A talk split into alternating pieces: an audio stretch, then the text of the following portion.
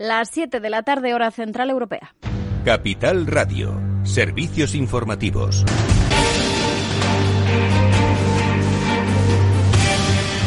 ¿Qué tal? Muy buenas tardes. Actualizamos la última información en la arena política y es que acabamos de conocer que el presidente del gobierno Pedro Sánchez ha planteado este martes que Yolanda Díaz ocupe la vicepresidencia tercera del gobierno si quiere mantenerse al frente de la cartera de trabajo tras la marcha actual del vicepresidente segundo y líder de Unidas Podemos de Pablo Iglesias. Según publica Radio Televisión Española, desde el PSOE aseguran que el cargo que deja Iglesias y el Ministerio del Trabajo son incompatibles de acuerdo con la actual estructura del gobierno. De esta manera, si Iglesias finalmente aceptase el ofrecimiento del jefe del Ejecutivo, la segunda vicepresidencia pasaría a ocuparla Nadia Calviño, una de las figuras con más poder en el Gobierno y supervisora de todas las decisiones económicas. El objetivo sería que Díaz no quedara por encima de Nadia Calviño, que es, según garantizan desde Moncloa, quien va a seguir dirigiendo la política económica dentro de este Ejecutivo de coalición. Fuentes de Unidas Podemos, por su parte, dicen que sí que sería compatible mantener esa vicepresidencia segunda con las competencias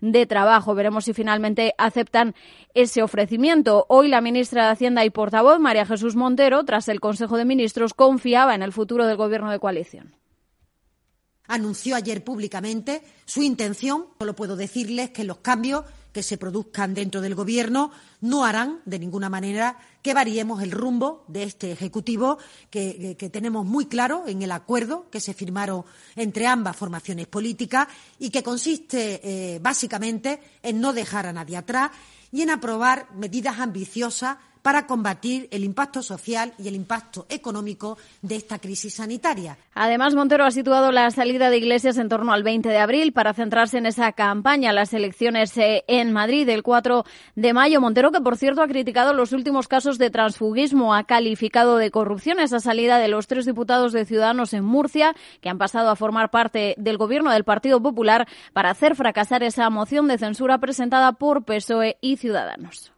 Este Gobierno considera que es de una gravedad extrema que se amparen o que se toleren eh, prácticas de transfugismo, es decir, de corrupción, que en nada favorecen a la calidad democrática. Y además yo diría que lo que se espera de formaciones políticas, sobre todo que han tenido eh, competencias, que han gobernado nuestro país, es justamente, se les presupone, un compromiso real, no impostado, con los valores democráticos.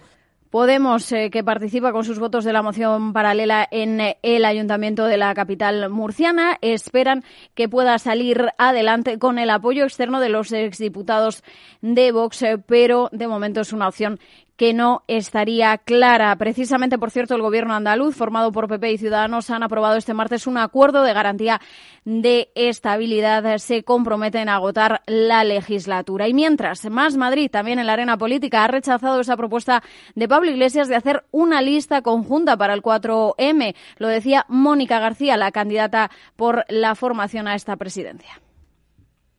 Madrid no es una serie de Netflix que haya empezado el pasado miércoles con la convocatoria de elecciones.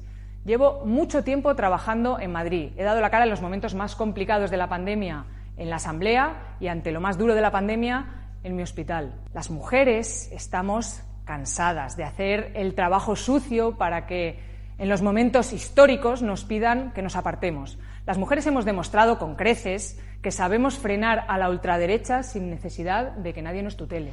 Y por cierto que el Partido Popular de Madrid ha denunciado ante la Junta Electoral a Pablo Iglesias por ese vídeo que lanzó en redes para anunciar con su candidatura. Consideran que vulnera los principios de neutralidad, imparcialidad e igualdad. Y mirando ya al coronavirus, Sanidad ha notificado 4.962 nuevos casos y 141 fallecidos en las últimas 24 horas. La incidencia sigue bajando de forma muy ligera. Se sitúa hoy en 127 casos por cada 100.000 habitantes. Sepan que el proyecto de pasaporte COVID va a aprobarse mañana por parte de la Unión Europea y mientras eh, pendientes también de lo que tenga que decir la EMA en torno a la vacuna de AstraZeneca. Va a dar su dictamen el jueves eh, pero esta tarde la comisaria de salud, Estela Kiriakides, ha puesto su confianza en esta vacuna. Pues hasta aquí este boletín informativo, todo el análisis político a las 8 con Federico Quevedo y ahora After Work, de la mano de Eduardo Castillo.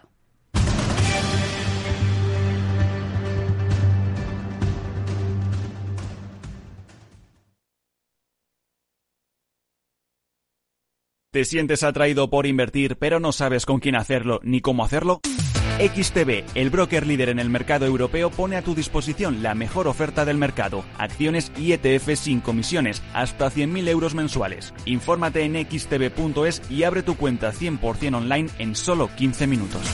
Riesgo 6 de 6. Este número es indicativo del riesgo del producto, siendo uno indicativo del menor riesgo y 6 del mayor riesgo.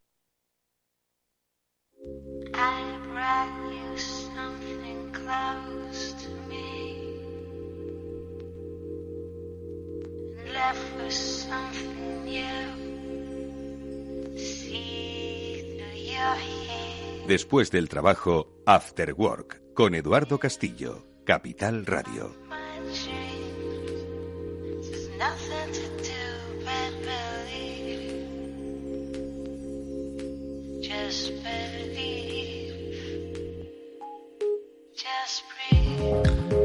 Hola amigos? Muy buenas tardes y bienvenidos al Afterwork que ya comienza en Capital Radio. Hoy vamos a mirar a la economía desde una perspectiva primeramente internacional, luego histórica y luego por supuesto entretenida. Es lo que pretendemos hacer con nuestros amigos invitados que nos van a acompañar enseguida. Vamos a saludar a Félix López y a Javier López Bernardo. Nos vamos a asomar a lo que está ocurriendo en China otra vez. Y es que no podemos dejar de mirar al gigante asiático, primera potencia económica del mundo, en el que hay unos movimientos extraños que entiendo que anticipan o anteceden cosas que van a pasar. Seguro que habéis leído en redes sociales el efecto mariposa que supone que una moción de censura en Murcia acabe pues casi con la antesala de una convocatoria general de elecciones en España. Bueno, y la salida de un vicepresidente segundo.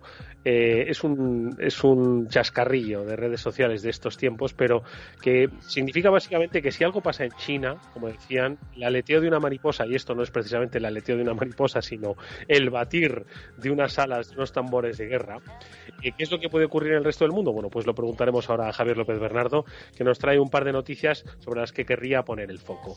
Y luego, amigos, eh, hablaremos, eh, os daremos algunas píldoras sobre las aptitudes y las competencias que debería tener un directivo en la era digital. No digo un directivo de una empresa digital, sino un directivo de esta era digital que lo es cada vez más como consecuencia de los tiempos extraños y de salud que estamos viviendo. Con los especialistas de The Valley vamos a verlo en nuestro programa para, como digo, daros alguna pista sobre qué es lo que deberíais hacer o por lo menos hacia dónde deberíais dirigir vuestro conocimiento. Esto es After Work, amigos míos. Vamos a saludar ya a nuestros primeros invitados.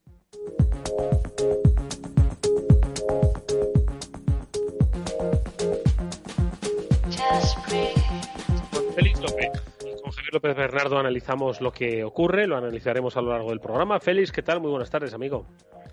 Muy buenas tardes. ¿Qué tal? ¿Cómo te ha ido esa semana? ¿Con más esperanza pues que otra ha estado normal, como muchas de las otras de esta pandemia, que van pasando una tras otra sin mucha diferencia, ¿no? Ya esperando que alguna vez acabe esto.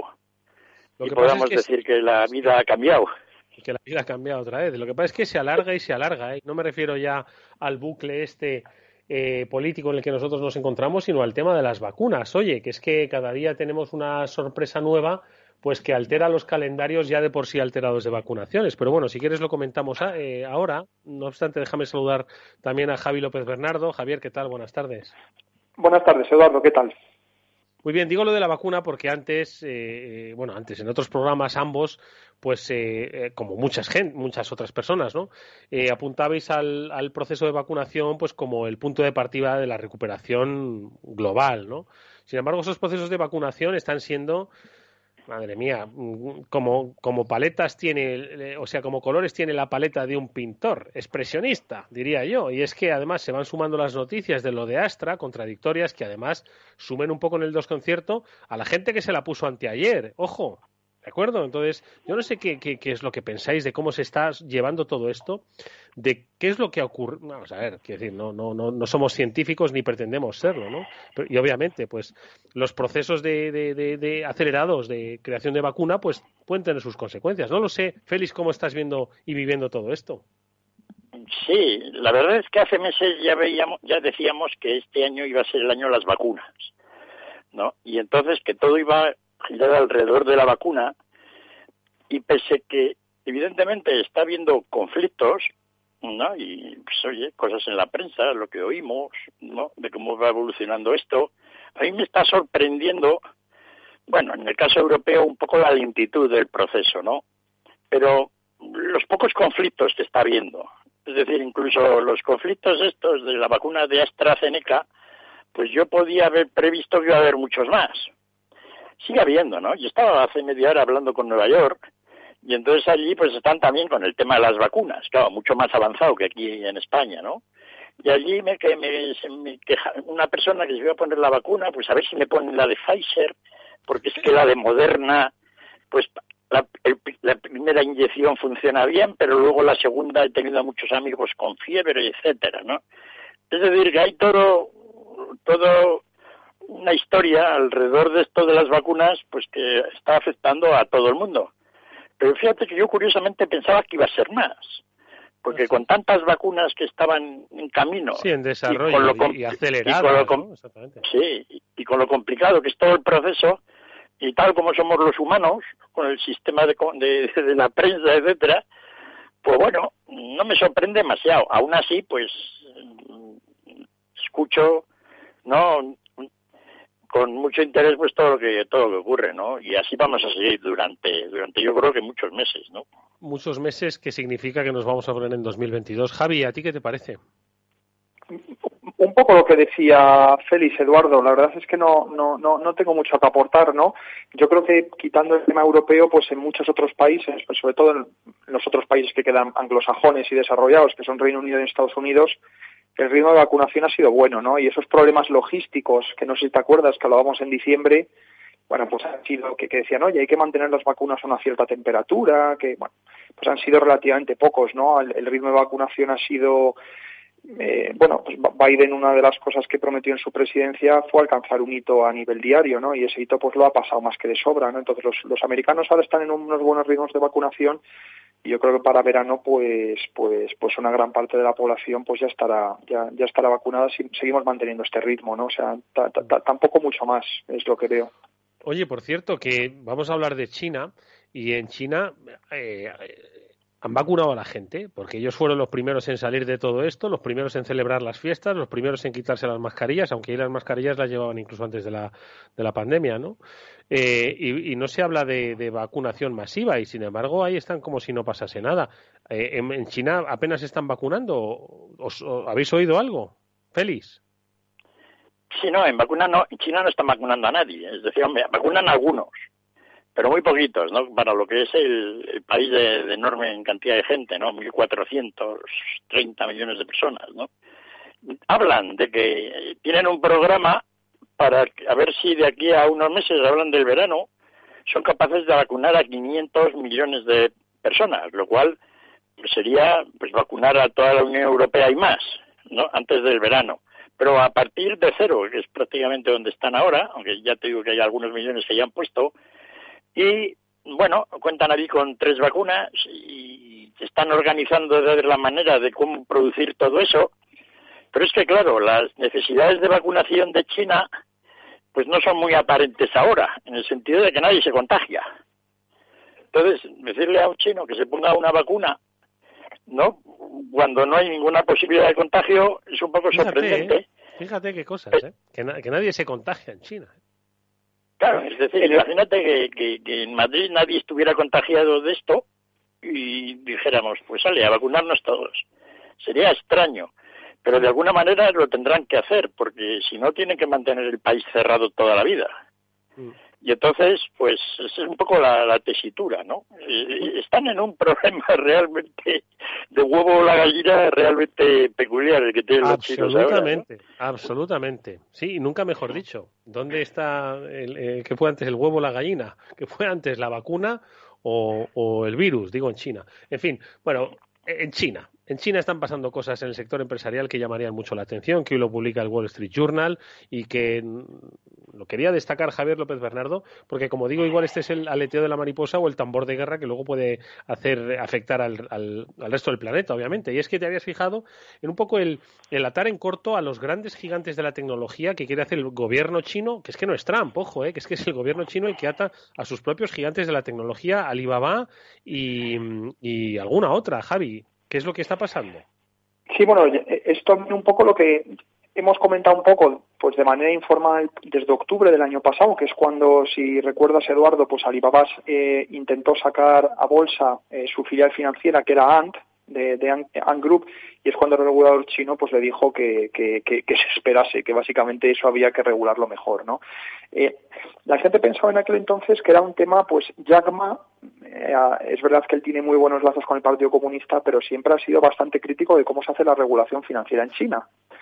Y claro, sentarte pues en octubre en un auditorio delante de los reguladores chinos y decirles básicamente que no tienen ni idea de hacer su trabajo, es lo que dijo, que, es, lo, es lo que vino a decir Jack Ma. Pues eso, pues al final pues tuvo que intervenir sí y decirles a todos que pues que, que eso había que controlarlo más y que, y que se iba a hacer una nueva ahora regulación sobre la tecnología mucho más de atar en corto, como decías, ¿no?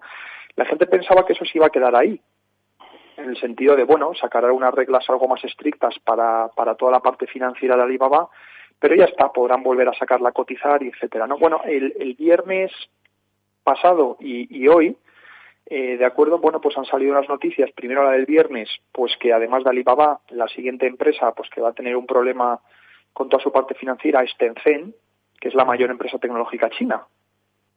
Eh, ¿De acuerdo? Entonces Tencent pues tiene pues, una de las mayores aplicaciones pues es, es el es el WeChat, ¿no? Y la gente el WeChat lo utiliza para pagar mucho en China, o sea, es una plataforma de pagos pues pues tremenda, es segunda por detrás de Alibaba, ¿no? Y entre los dos pues tienen cuotas de mercado pues pues más del 90% para que te hagas una idea en todo ese ecosistema. Son son es un duopolio tremendo.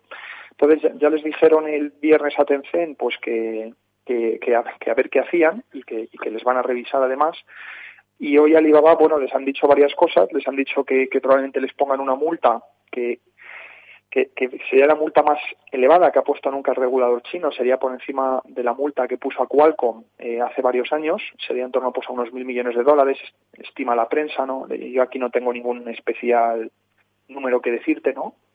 Y sobre todo ha dicho que Alibaba pues debe vender todos esos negocios eh, de media que tiene, porque Alibaba, además de ser un gigante tecnológico que es un poco como Amazon y que además tiene un segmento financiero, luego pues tenía unos ciertos activos pues que se dedican pues a la pues a, todo el tema de las noticias. Por ejemplo, tenía eh, pues es, es, propietaria de uno de los de los periódicos más leídos en China, que es el South China Morning Post. Es uno de los periódicos además que Félix y yo leemos más porque generalmente las noticias están en abierto, la calidad de las noticias es bastante buena y para gente occidental, ¿no? Pues es un periódico bastante simpático. ¿no? Siempre cuenta las cosas, eh, siempre cuenta las cosas bastante bien, ¿no? Y luego también tiene eh, participaciones en otras empresas, aquí tiene participaciones minoritarias, pero que valen mucho dinero, en empresas cotizadas, pues como, como puede ser Weibo y algunas más que son plataformas digitales, ¿no? Pues son como los Twitter, tienen también pues lo que sería pues, eh, pues el YouTube chino, etcétera. entonces, bueno, todas esas plataformas el gobierno, el gobierno ya le ha dicho que además de estar preocupado por los por los riesgos financieros de lo que podría ser una, una, fintech de estas desregulada, que también están preocupados, por supuesto, con el tema de la publicidad y de las noticias. Porque al final la, información, como te puedes imaginar, es una cosa pues, pues muy querida por el partido y que, y que ellos quieren, quieren controlar. ¿no? Entonces te das cuenta que, que a lo largo de estos meses no solo eh, las ambiciones de China en regular a todos estos gigantes se han quedado ahí paradas o se han quedado constantes, sino que han ido creciendo, ¿no? Y yo creo que en esto China, eh, como en otras tantas cosas, desgraciadamente, nos está llevando mucho a la delantera. Porque recuerda que aquí las únicas medidas que hemos tomado en Occidente llevamos ya muchos años diciendo que pues que habría que tomar una serie de medidas que estarán bien o mal, ¿no? Pero es lo que ahora mismo el discurso público un poco está pidiendo. Eh, pero llevamos muchos años y ha habido poco avance. Realmente el único país que ha avanzado en todo el hemisferio occidental ha sido Australia, que, pues que ya te acuerdas que hace dos meses pues pues sacaron una ley en contra de Google y Facebook para que bueno a los a los proveedores de, noticias pues se les pagara una parte por por, por el contenido no eh, pero en Estados Unidos de momento ha habido realmente, pues sí, que Trump eh, fue bastante vocal con todas estas cosas y luego Biden en teoría está ensamblando un equipo antitrust que es son una colección de estrellas, pero de momento no estamos viendo mucho más avance, ¿no? Y China en esto pues pues eh, se ha adelantado y, y, está tomando pues pues medidas relativamente contundentes. Félix, ¿qué te parece? Yo lo miraba desde un aspecto un poco más poco diferente, ¿no? Es decir, los chinos necesitan pasta. mucha, ¿no? Porque eh, los niveles de deuda son estratosféricos y este año pasado, pues la financiación total social, que normalmente va subiendo, pues eh, el 10% del PIB todos los años, pues como el PIB ha ido subiendo nominalmente un 10%, es decir, algo menos, ¿no? El real 6,5% más algo de inflación, pues iba manteniendo, digamos, el porcentaje de la deuda total china sobre el PIB de casi que es de un 300%. Pero este año eh, la financiación social ha aumentado un 20%, con lo cual la deuda ya estratosférica pero está subiendo más, ¿no? Entonces, desde mi punto de vista, yo cuando vi todo este lío que tenía Ma con, con el gobierno chino y Alibaba, digo, esto lo que quieren es pasta. No, porque claro, toda esta es una enorme cantidad de dinero que el Partido Comunista Chino le gustará meterle mano. Y sigue siendo mi opinión. ¿no? Es decir, efectivamente, pues hay muchas ideas sobre lo que debe ser la financiación, los procesos financieros chinos, etcétera. Pero bueno, si empieza a haber multas por el medio, etcétera, pues ya estamos viendo de qué va, ¿no? Y esa es un poco la idea. Yo no sé si los chinos tienen mucha idea concreta de cuánto dinero pueden sacar por ahí, pero yo creo que se tiene un poco la idea de que eso es un pozo sin fondo. ¿No? Resulta que tienen el WeChat, pues a la gente de Tencent que nos paga aquí un pasturrón enorme para solucionar los problemas financieros que tenemos. Pero a base de multas, ¿tú crees, Félix? O, ¿Eh? a, base, a base de multas o a base de controlar ellos? A base, a, base de multas me parece que lo van a hacer, lo, pueden cobrar poco. O sea, les tendría que ocurrir algún otro procedimiento donde se queden con la mitad de la empresa. Pero ese era mi criterio, mi criterio así, más, un poco como entiendo yo a los chinos desde hace muchos años, ¿no? Viendo un poco las movidas internas, la situación actual, cómo andan y luego pues la situación crítica que están teniendo, ¿no? Hace años contábamos Javier y yo mucho aquí pues todo el tema de la, de la situación de la deuda china, ¿no? lo, seguimos comentando, pero como no acaba de explotar, pues ya parece ser que no vamos a hablar más del lobo. Pero es que está ahí, es decir, y en algún momento, pues esta gente se les puede ir el tema de las manos. Y están muy preocupados, porque el año pasado no se sabe cuál fue la deuda del sector público, ¿no? Y probablemente fue pues, cercana con todos los gobiernos locales, etcétera, a más del 15 o 20% del PIB, enorme, ¿no? Es una cantidad realmente prodigiosa que sin embargo pues no termina de reflejarse mucho en las estadísticas, ¿no? Y bueno, esa es un poco la idea de que yo creo cuál es un poco la movida china. Pero bueno, Javier está contando que efectivamente obedece pues a una lógica de lo que debe ser una regulación de todos estos, digamos, gigantes de la era informática, ¿no? de la era de las telecomunicaciones y de Internet, que, que bueno, que en Estados Unidos, ¿no? Pues efectivamente, y parece ser que la administración Biden quiere hacer algo, al menos está poniendo gente al timón para controlar este tipo de cosas que de alguna manera tienen la característica personal de poder hacerlo, pero pero que de momento no se ha hecho nada, ¿no? De todas formas, si, si lo que se busca es, claro, los motivos son diferentes. Eh, eh, con respecto a controlar a los grandes, a los gigantes, ¿no? a, los grandísimos eh, monopolios ¿no? en los que se han convertido pues muchas empresas tecnológicas o digitales, ¿no? de base digital. Y es que pues el objetivo de China, según Félix, te pregunto Javier, el objetivo de China, según Félix, es tener pasta, porque es que se necesita pasta, y el objetivo de otras potencias, como podría ser Europa o Estados Unidos, es, bueno, en nombre del, del mercado y de la competencia, ¿no? Entonces, bueno, pues eh, dices tú un poco que China en este sentido se está adelantando a algo que va, inevitablemente va, hombre, vamos a ver, no, no, esto no, no va a quedar así, ¿no? Sobre todo porque ya hay movimientos en marcha, ¿no? Entonces, muy difícil es que las autoridades regulatorias estadounidenses, europeas, pues ya, quiero decir, aparquen en un cajón eh, eh, estos gigantes, ¿no? Que cada vez lo van siendo más, ¿no? Eh, el otro día, no, no es que diga Amazon, ¿eh? pero el otro día yo os invito a hacer un juego a todos los oyentes, y es que vayáis por la calle y en un solo distrito, ¿eh? en, un solo barrio, contéis cuántas furgonetas de Amazon veis aparcadas. ¿eh? Solo que las contéis. En, en, un, en, un, un trayecto, ¿eh? de un punto a otro, que las contéis. Entonces, bueno, pues es cierto que esto, bueno, pues esto marca nuestra realidad y marcará un poco la realidad de la competencia. No sé, Javier. Yo creo que en, el tema chino, Eduardo, es verdad lo que dice Félix, pues van a intentar encontrar eh, pues los dineros debajo de las piedras, ¿no? Pero claro, es que la, deuda china, para poner las cosas en contexto, quiero decir, o sea, China no he comprobado los últimos datos después del COVID, pero China tendrá pues un PIB pues de unos 15, 17 trillones de dólares. ¿De acuerdo? La deuda es tres veces esa cantidad, al menos que sepamos. y a partir de ahí, digo al menos que sepamos porque, bueno, la manera en que la contabilizan ya no es que sea exacta o no, es que pues también lo hacen de una manera un poco sui generis en China. Entonces, a partir de ahí, pues si eso lo multiplicas por tres ya te da 50 trillones de dólares de, de deuda al menos. ¿De acuerdo? Entonces, claro, bueno, la valoración de estas empresas está bien. Tencent casi alcanza el trillón de dólares y Alibaba los 600.000 millones. Eh, que son valoraciones elevadas las propias empresas, las que tienen. Claro, si estas empresas las nacionalizan de algún modo, toda esa valoración de las empresas desaparecería de la noche a la mañana. No digo que valiese cero, pero en cuanto viesen pues que a lo mejor el, el, eh, la parte financiera de Alibaba estuviese nacionalizada, pues efectivamente no valdría los 300.000 millones que valía en octubre. De hecho, eh, ya vale, la gente dicen que si la vuelven a sacar a bolsa, los banqueros estaban barajando pues pues pues cifras de 200.000 millones, ¿no? Entonces, bueno, pues están bien, pero, pero, ya como ves son más pequeñas en cuanto los inversores empiezan a, a oler regulación. Y esos negocios en manos públicas tendrían, por, por supuesto, un gran componente estratégico, que yo creo que es lo que está detrás de todo esto, pero el componente monetario sería mucho menos. Mm. Entonces yo creo que evidentemente van a querer sacar pasta, eso, eso siempre está bien, eso nunca está de más, te quiero decir.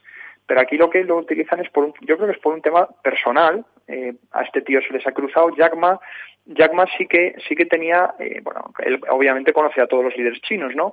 Él sí que pues era amigo de, de uno de los hijos de, uno de los antiguos premiers en China. No, me acuerdo si era eh, Java o alguno de estos, pero él ha tenido conexiones. Yo creo que simplemente esa influencia de Jack Ma junto con sus apariciones, pues les ha tocado las narices a toda esta gente de acuerdo y es y es y es un poco lo que es, y es un poco lo que está ocurriendo no no, no veo a los chinos la, deuda china como decía Félix pues sigue siendo a mí me parece un problema intratable. Eh, de momento lo han hecho espléndidamente bien o sea hay que decirlo pues que la lección que nos están dando chinos al resto los chinos al resto occidente de cómo incluso tienen una burbuja colosal pues pueden seguir la economía funcionando y que no haya habido un cataclismo financiero hace tiempo pues es, es, es encomiable porque, porque recordemos la, la, la crisis del 2008 porque fue, porque unos reguladores ahí se sentaron, sobre todo el secretario del Tesoro, que era un ex Goldman Sachs, y decidió que no había que rescatar a Lehman. Y esa fue toda la gilipollez de la crisis del sistema financiero global. Que si hubiesen rescatado todo eso, pues todos los, los trillones y trillones de derivados que había atrás, pues no se hubiesen ejercitado y no hubiésemos tenido crisis financiera. Lo que tiene China es mucho más complejo que lo que tenía Estados Unidos en aquel entonces. Lo de Estados Unidos, en comparación con lo que tiene China ahora, es, de chiste. ¿De acuerdo? O sea, en China ya tienes deudas gubernamentales locales explosivas, eh, los bancos los bancos tienen balances insostenibles, las corporaciones no financieras en China quitando Alibaba y Tencent, por supuesto, me, refiero a desde la vieja economía, entre comillas, pues tienen balances también insostenibles y ahí siguen viviendo. O sea, es, es, es en cierto modo, es, es realmente admirable. Bueno, pues... Eh, no, no a decir? Quería añadir una cosa. Ah, Félix. Una que, que tiene que ver ya con Europa, con Occidente, es que las relaciones de los gobiernos con estas empresas son también por la pasta. ¿No? Y por lo cual ahí me vino la pista de los chinos, porque aquí nos quejamos de que la gente de Google, Amazon, todos estos no nos pagan un duro. Sí por la y no se está haciendo nada, ¿no? Todo ¿no? Y los americanos, pues, que aparcan todos los beneficios en Irlanda y allí, pues, está todo, ¿no? Es decir, que, que el problema, el problema muy general también de todas estas empresas, aparte del tema regulatorio y de su poder de monopolio, es que el reparto de dinero no está nada claro. ¿no? Y la gente, pues, va a querer meter mano a esa parte. Bueno, pues seguiremos hablando de China, obviamente, porque esto no acaba aquí. Estoy seguro de que la próxima semana, en cuanto podamos volver a conectar con nuestro amigo Javier López Bernardo, seguro que nos va a traer información fresca, chascarrillo de mercado, al que estaremos encantados de hacerle hueco en este programa. Javi, te despedimos. Nosotros seguimos charlando con Félix y con otros eh, invitados que nos van a dar claves para sobrevivir en un mundo digital, especialmente a los directivos. Javi, gracias, un abrazo, cuídate. Gracias a ti, Eduardo. Un saludo. Adiós. Ocean.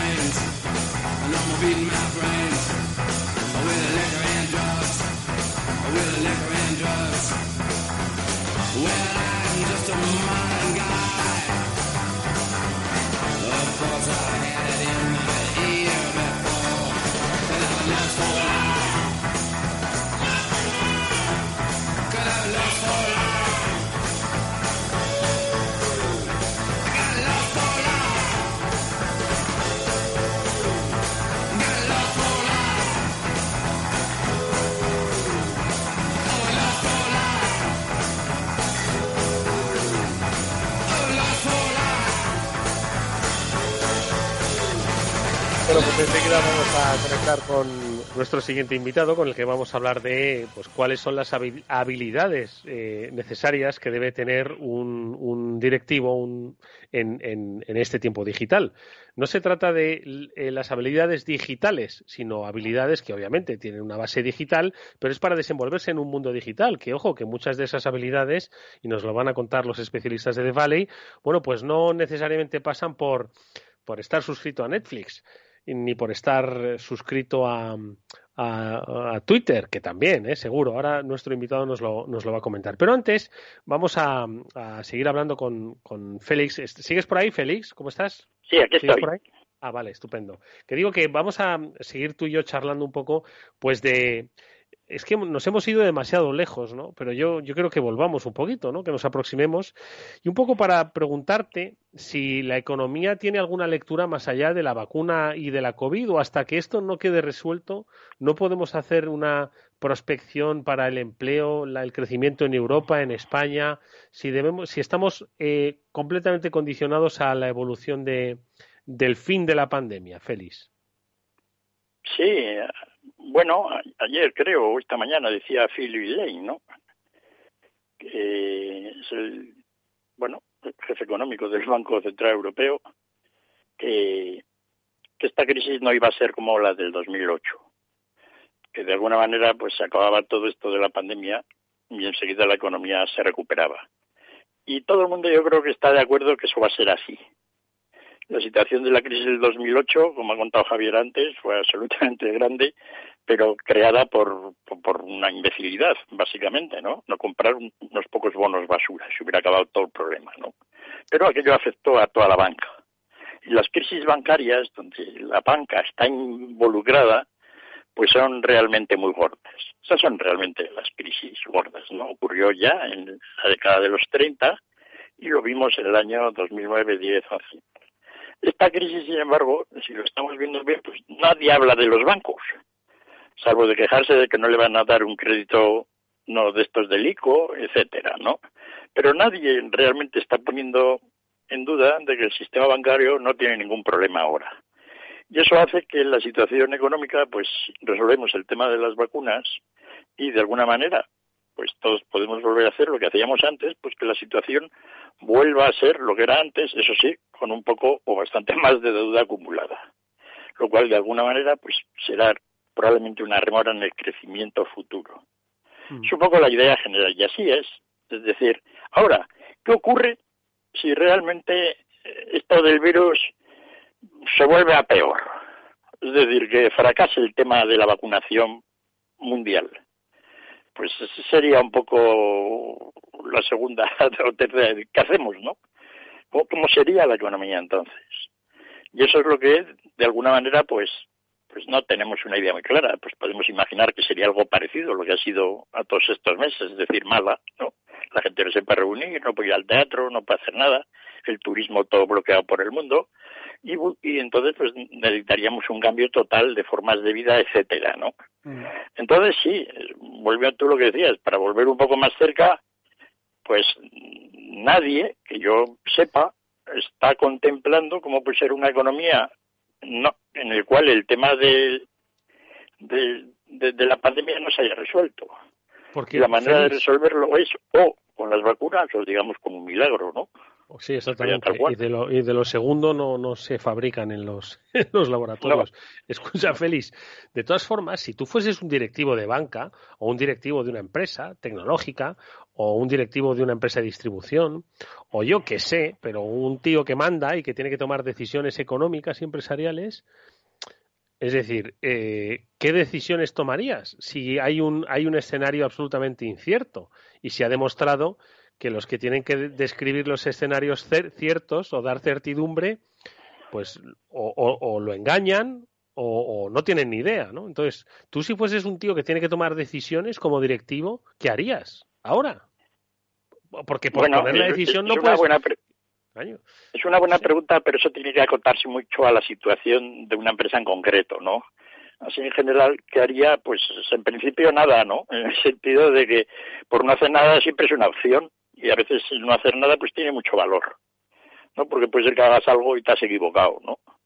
Entonces, realmente es complicado, efectivamente, ¿no? Todos estos que son directivos de grandes empresas, pues, pues tienen que tomar decisiones ahora con una base de información pues muy limitada, ¿no? Alguien puede decir, bueno, para eso les pagan, ¿no? Pero esto se escapa de para lo que le pagan a uno, en general, ¿no? Es decir, la mayor parte de los gerentes del mundo pues no han podido hacer nada pues porque no, ¿no? Fíjate tú, todo, ¿qué, han podido hacer los gerentes de las compañías aéreas? Pues, o de todas las cadenas de, turismo, ¿no? bueno, pues, eh, algunos lo tienen un poco más claro, ¿no? Si eres un gerente de una empresa del automóvil, pues como la de Volkswagen ayer o hoy, pues anuncias de que vas a inundar de coches eléctricos el mundo en los próximos años. Bueno, parece ser que es un poco la idea general que de todo el mundo, o sea, que parece una decisión que no les ha debido costar tomarla mucho, pero pero la cantidad de dinero que están invirtiendo ahí pues es muy grande, ¿no? De alguna manera pues también, oye, es una apuesta, ¿no? Pero los sectores, no cabe duda que unos lo tienen más fácil que otros.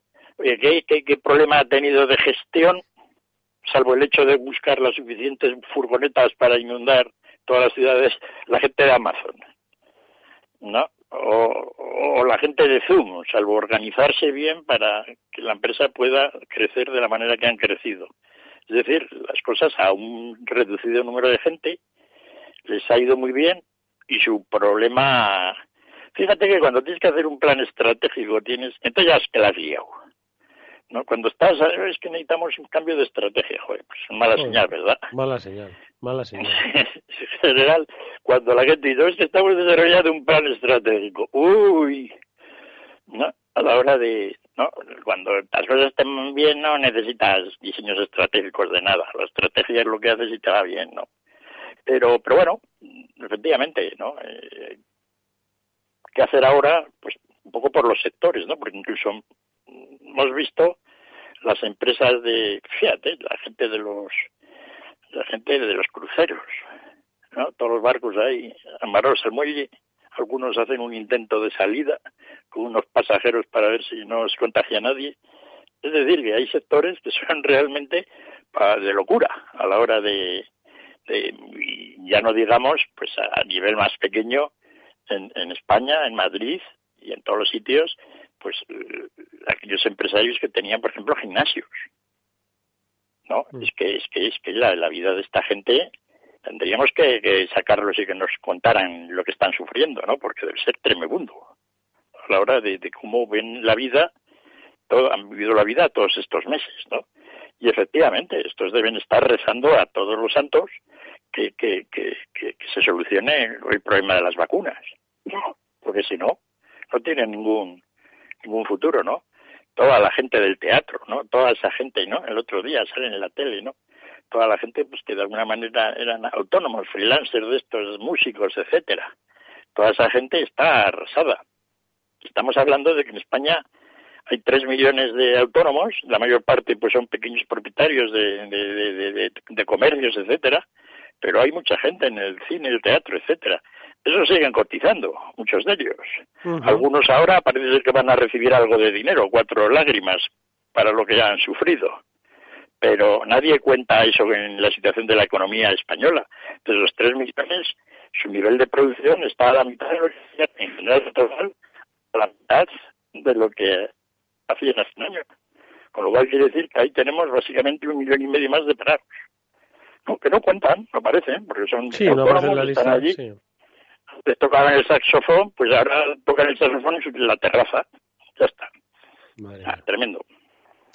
Bueno, vamos a hacer eh, una brevísima pausa, Félix, y enseguida volvemos a hablar de competencias digitales y de muchas cosas más que seguro que tienes literatura que recomendarnos.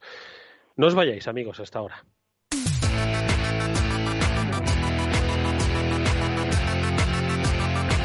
Inversores, XTB elimina las comisiones. Con XTB puedes comprar y vender acciones y ETFs con cero comisiones. Lo has oído bien, cero comisiones hasta 100.000 euros al mes. Tienes que entrar en xtb.es y abrir tu cuenta en menos de 15 minutos. El proceso es 100% online y vas a poder comprar o vender cualquier acción por cero comisiones en xtb.es. Riesgo 6 de 6, este número es indicativo del riesgo del producto, siendo uno indicativo del menor riesgo y 6 del mayor riesgo.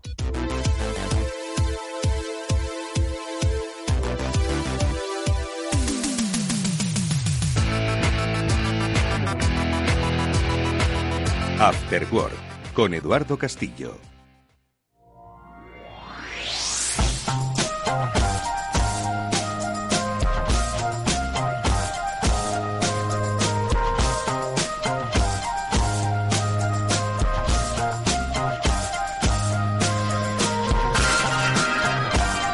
Esto os interesa a todos los que nos estáis escuchando y es que vamos a dar pistas sobre cuáles son ahora mismo habilidades, competencias de carácter digital que deberíais tener si es que queréis llevar a vuestra empresa hasta el siguiente estadio de su historia. Y me da igual que vuestra empresa sea del sector que sea, de la actividad que sea, que tenga más o menos base tecnológica. Hoy en día la habilidad digital para adaptarse a este nuevo entorno es básica.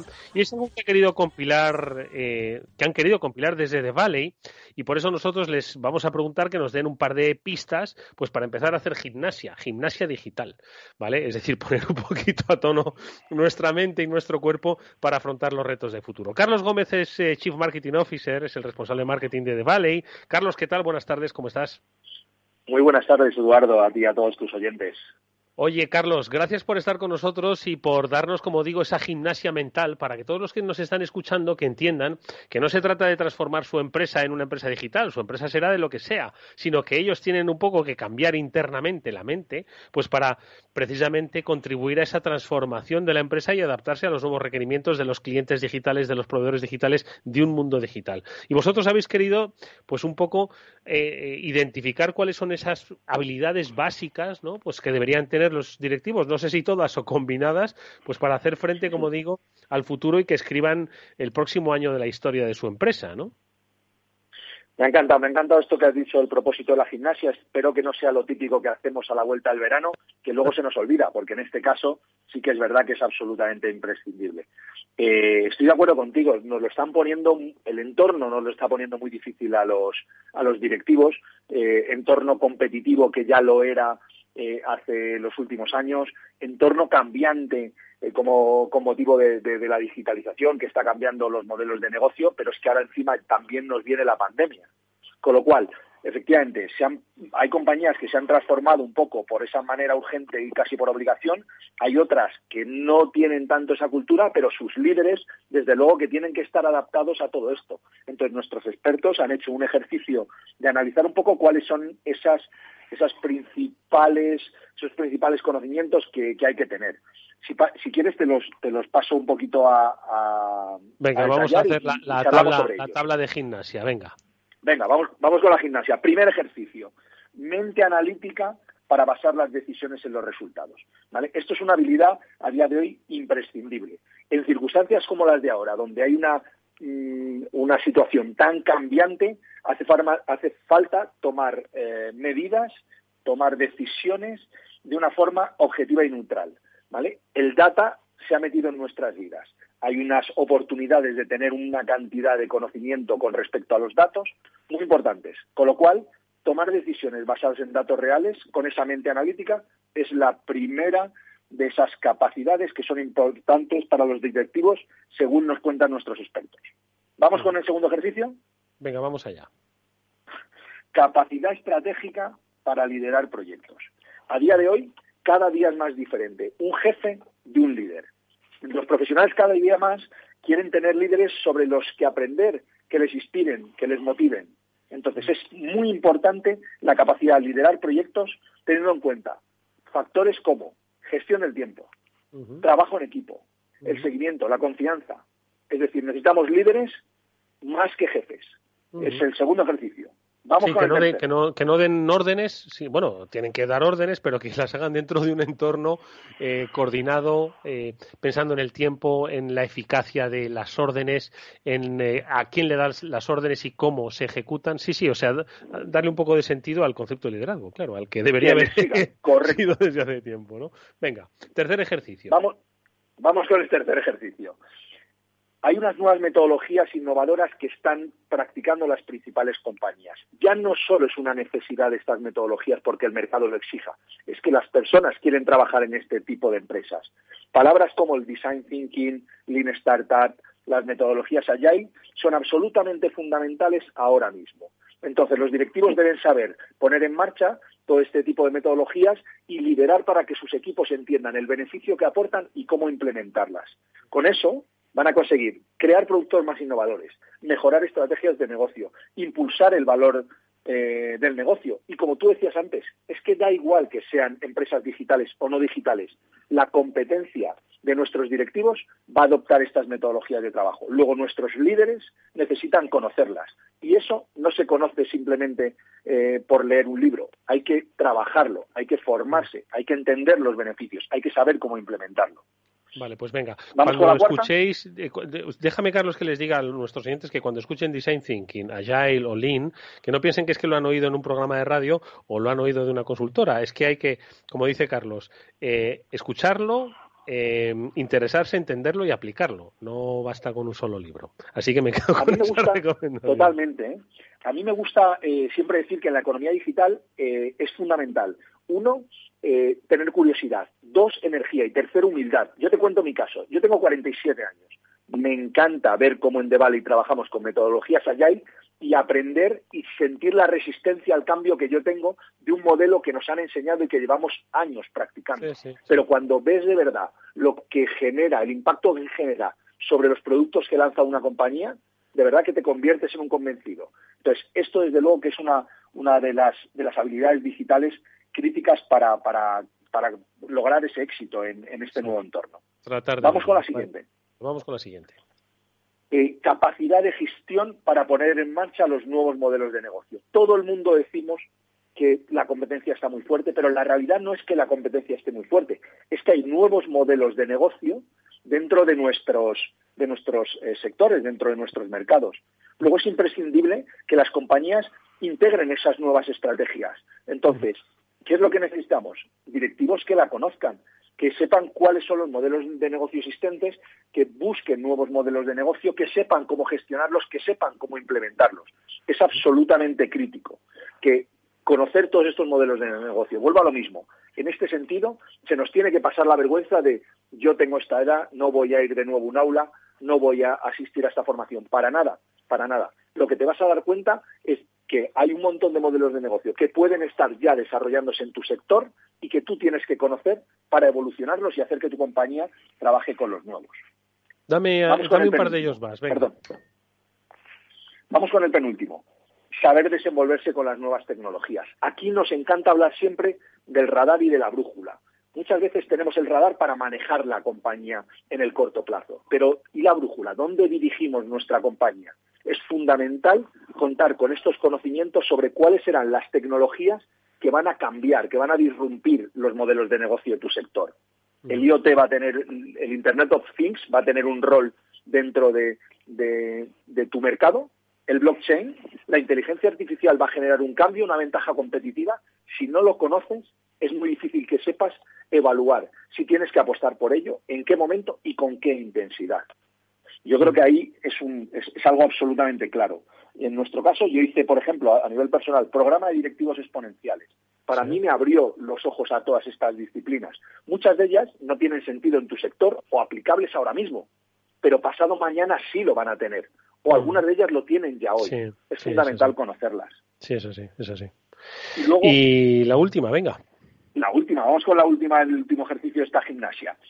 Eh, aquí hay un poquito palabras en inglés que a mí me, no te creas que me gusta mucho, pero hablamos mucho de los soft skills, ¿vale? Esos, esas habilidades, más allá de los conocimientos más técnicos que, que uno tenga. Entonces, ¿cuáles son esos soft skills que ahora son absolutamente críticos para los directivos? Para mí esto está ligado un poco con lo que hablábamos antes de líder. Pues es fundamental tener habilidades como la creatividad, como la capacidad de gestionar los tiempos, pero ya no diría solo los tiempos, los tiempos y las pantallas ahora mismo con todo este cambio que nos estamos eh, encontrando, ¿no? La colaboración, la empatía, no solo una empatía desde un punto de vista comercial, sino una empatía hacia adentro, la capacidad de motivar a la gente, de reconocer su esfuerzo o de adaptarse a situaciones tan tan eh, tan movidas como nos estamos encontrando ahora. A lo mejor puede, puedes después de escuchar esto, alguien pensar, pues no están pidiendo nada estos a la hora de, pensar estas habilidades digitales. Si uno piensa un poco en ellas, de verdad que, sale un ejercicio que puede generar un gran cambio dentro de la compañía. Y los directivos tenemos la responsabilidad de dirigir con nuestra brújula ese cambio, ¿no? Pues eh, la verdad es que creo que es un itinerario muy recomendable, es un itinerario muy realista, es un itinerario certero, que es, ojo, no es la solución a todos los problemas, sino un punto de partida a la resolución de los infinitos retos que se van a ir produciendo en este mundo tan cambiante y que desde The Valley, pues eh, acertadamente han sabido identificar y hoy compartir con nosotros. Gracias, por supuesto, a Carlos Gómez, Chief Marketing Officer de, de Valley, el responsable de marketing de Valley, en el que, bueno, pues eh, en este ecosistema ¿no? de conocimiento, de formación, de encuentro y de creación, pues yo creo que lo han identificado fantásticamente bien. Carlos, mil gracias por tu tiempo. Nos ha encantado esta gimnasia. Estamos un poco agotados, ¿eh? pero que la gente no se asuste, ¿eh? que se puede hacer. Un saludo. Venga, que no, le salgan, que no le salgan agujetas a nadie. Eso Gracias. Hasta pronto. Chao, chao. Gracias. Oye, Félix, estabas escuchando a nuestro invitado, ¿verdad? Sí, sí, estaba aquí haciendo gimnasia como todos. Pero escucha una cosa, las cosas que nos ha propuesto Carlos de The Valley, yo creo que dice, hay gente que igual dice, bueno, está muy bien, ¿vale? Pero yo es que no tengo por qué hacerlo. Pero es que yo creo que sí. Es decir, no sé si todas, pero todos los negocios ahora mismo, yo que sé, el de una bodega de vinos, que a ti y a mí nos gusta el vino, o, o el de, yo que sé, un hotel, pues tiene que empezar a pensar de la misma forma que en su día una tienda adaptó el, TPV, yo qué sé, el pago con tarjeta, de la misma forma que adoptó pues un sistema de, de facturación eh, o un CRM, yo qué sé, fueron adaptándose, es decir, porque era inevitable para hacer más eficaz. Yo creo que estas cosas que comenta que son inevitables para afrontar lo, lo, que se viene encima, ¿no? Ya no digo de pandemias y tal, sino un poco de cómo cambia la vida, joder. Las furgonetas de Amazon de las que hablábamos antes, feliz. Sí, hablabas de lo del vino y es curiosidad porque estos meses estoy con una gran bodega de vinos española un poco reflexionando a nivel internacional sobre todo esto, ¿no? Es decir, cómo de alguna manera, pues, la situación actual, pues, se pueden hacer cosas algo diferentes, ¿no? Y es un ejercicio que todo el mundo está haciendo. Quiero decir que unos con más éxito que otros. La mayor parte de los directivos que han dirigido o que dirigen las empresas en España y en el mundo son gente competente porque si no probablemente no estarían ahí. Siempre hay excepciones, pero básicamente pues es eso, ¿no? Y pero bueno, sí es un poco lo que contaba un poco es un poco la curiosidad, por ejemplo.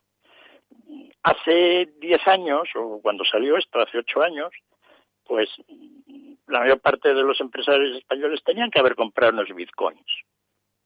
Joder, y, y tú y yo, Félix no, no es porque ahora seríamos ricos, porque los hubiéramos comprado y cuando habían llegado a los mil dólares los habríamos vendido. Sí, verdad, no habríamos esperado, es verdad. no, habríamos esperado los sesenta mil dólares de ahora. Pero lo que digo yo es que eso nos habría abierto, pues alrededor del blockchain, toda una serie de, de, conocimientos e inquietudes, pues que ahora de momento todavía la gente no tiene. Pero por ahí, pues hay todo un mundo, ¿no? Lo mismo con lo que comentaba Carlos de, de, de la mentalidad analítica. Eso suena un poco científico, ¿no? Y bastante difícil es hacer análisis, pero él yo creo que lo relaciona más que nada pues con todo esto que tiene que ver con la gestión de los datos ahora, mm. ¿no? Y de y de ¿no? Y bueno, pues de alguna manera empresas que no tienen una excesiva necesidad por ello, que en realidad casi todas las tienen, pues deberían estar haciendo ahora un intento, y vamos a hacer esto en esta parte a ver qué es esto, ¿no? De alguna manera Y así con una serie de temas, ¿no? Por ejemplo, el tema del blockchain, ahora están encriptando en blockchain, ¿no? Eh, el primer Twitter que se hizo y se está vendiendo por, por un dinero. Los cuadros, el cuadro ese que han vendido por 60 millones de, de dólares, ¿no? Que es en Mm. realidad un, nada, un, ¿no? Un, nada, un programa de, un, de Bitcoin. Entonces, aquí en Capital Radio, por ejemplo, ¿no? Sí. Podíamos coger el primer programa de de de, de, de After Work y ¿Qué de alguna manera encriptarlo y condensarlo y, y, y hacerlo blockchainiano y pues lo podemos vender. Igual sacamos un dinero para tomar un poco del vino ese. ¿no? Ay, es decir, que pues al sí. menos te va dando ideas de cómo la empresa luego puede... Pero claro, también hay que reconocer que la gente lleva la vida que lleva. Y si aparte de tener que resolucionar todos los problemas que tienen, pues tenemos que hacer todas esas cosas, pues la cosa se complica, ¿no? Mm. Y es un poco la razón de que el mundo sea como es, ¿no? Pero yo creo que, bueno, efectivamente, con todo esto de las nuevas tecnologías, pues no nos queda, o las antiguas incluso, no nos queda más remedio, ¿no? Que hacer toda la gimnasia que Carlos nos ha propuesto. Hmm. Sí, antes decíamos, ¿te acuerdas cuando hablábamos de lo de la toma de decisiones, no? Eh, Mm. dice, oye, ¿ahora qué decisión tomo? No es fácil, eh, sin lugar a dudas, pero yo creo que con las píldoras que nos ha dado, esa decisión, bueno, pues la vas a tomar pues asumiendo los mismos riesgos, que no cabe duda, pero sí lo estás haciendo sin lanzarte excesivamente a la piscina, ¿no? Que es otra de las cosas que seguro que ayudan y mucho a, los que toman precisamente las decisiones. En fin, Félix, que nos vamos a ir hasta nosotros hasta mañana y eh, contigo esperamos como siempre verte la próxima semana, deseando que pues tengas unos felices días, que te cuides mucho y que a la vuelta pues hablamos de más cosas de la economía que nos importan, que son básicamente los que hacen la vida. Félix, cuídate mucho, un abrazo fuerte. Eso, que todos los oyentes tengan felices días. Eso, hasta pronto y gracias, Félix. Hasta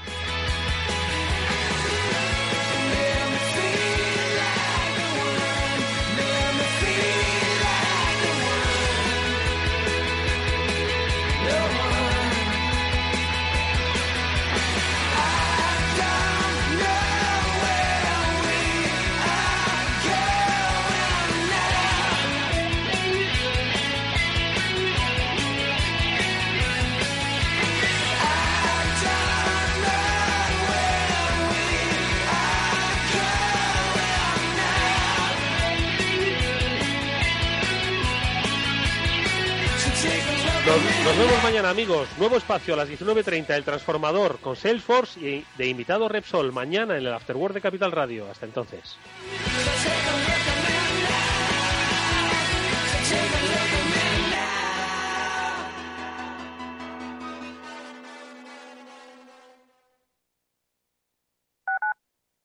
Tu radio en Madrid 105.7, Capital Radio. Memorízalo en tu coche. Esto te estás perdiendo si no escuchas a Luis Vicente Muñoz en Capital, La Bolsa y la Vida. David Cano, director general de AFI Inversiones Globales. Es buena noticia porque significa que está habiendo una reactivación económica, es buena noticia porque significa que la situación económica se está normalizando y también es buena noticia porque va a ser una de las formas de aliviar la elevada carga con la que acaban los estados esta, esta crisis. Ya lo sé, la malísima noticia es para el ahorrador que se va a enfrentar a un contexto donde la inflación se va a normalizar No te confundas. Capital, La Bolsa y la Vida con Luis Vicente Muñoz, el original.